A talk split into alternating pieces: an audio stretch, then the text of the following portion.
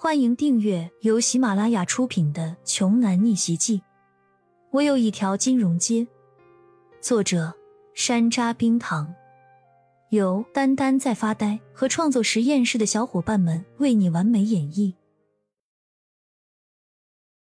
第一百一十九章，李欣看到了二人如此亲密的姿势之后，撅着嘴不高兴起来。娇娇，你在干什么呢？不知道男女授受不亲吗？别离我骄阳哥那么近，好不好？蔡娇娇眼角一挑，打趣的反问道：“怎么了？你吃醋了？我和骄阳现在是兄弟，没这么多忌讳，是不是？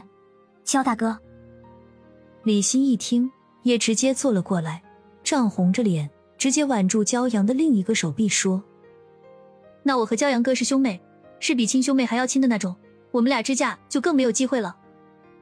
骄阳现在此时此刻感觉就是要爽到天上去了似的，左右两边传来的亲昵体感让他一阵阵的失神，心中不时的感慨道：“我可还是个处男的呀，这样的诱惑，可叫我怎么把持得住呢？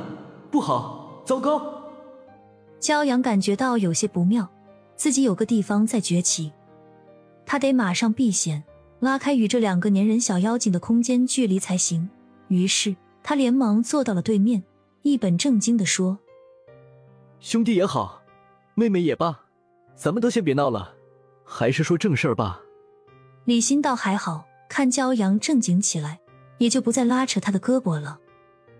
但是蔡娇娇就是一个天生的小魔鬼，她那华丽丽的纯洁天使外貌之下。始终藏着魔鬼一般的灵魂。他毫不掩饰的目光扫了骄阳崛起的地方，露出一个玩味的笑容。他这个表情弄得骄阳当场尴尬不已。骄阳赶紧平复了一下自己情绪，连忙接着说道：“好了好了，说正事儿了。我这次的目的，就是要彻底击垮胡荣这些仗势欺人的无良富二代群体。但是……”一旦他们家族在行业空出位置来的话，就需要同行的企业能顶替上，不然青州的经济会出现不稳定的失衡局面。你再仔细说说具体的，想怎么做？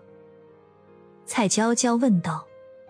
骄阳想了想，回答说：“蔡娇娇，你们家想不想彻底取代钱宇他们家族在青州的地位呢？”蔡娇娇顿时就震惊了。虽然说钱宇的家族实力不如张志恒和胡荣两家，但也称得上是青州一霸了，比他们蔡氏家族强上不止百倍呢。如果没有今天这档子事儿，蔡家想要超越钱家，确实不是一朝一夕的事情。骄阳一眼就看出了蔡娇娇心中的顾虑和不自信，他接着又说道：“蔡娇娇，只要你点头，等到钱宇家灰飞烟灭。”就是你们家族上位的时候，怎么样？蔡娇娇重重点了点头。随着蔡娇娇的点头，钱宇的家族就这样被抬上了死刑架。此刻，面对青州无良富二代的反击战，也终于打响了第一枪。骄阳侧过身来，又问向李欣：“星星，你想不想让李叔叔取代张志恒他老爸在业内的地位呢？”骄阳本以为李欣也会欣然答应，但是却看到对方轻轻的摇了摇头。骄阳哥，我家的情况你是最清楚的呀。我爸他一直就是个普普通通的劳动者，没有什么管理天赋。你想啊，他连我妈都管理不好，更何况管一个大公司呢？是吧？我还是希望我爸妈的晚年能够过得平静一点，不愁吃喝，身体健康就足够了。听完李欣的这番话，骄阳愣了许久。他没预料到，在巨大利益和权势的诱惑面前，李欣竟然可以这么理智，有点不太像是一个本科小女生能想得出来的。但是，这样的李欣才是骄阳最感到欣慰和也是最为欣赏的。李欣没有因为钱而改变，她还是过去的那个李欣，单纯善良、清新可人。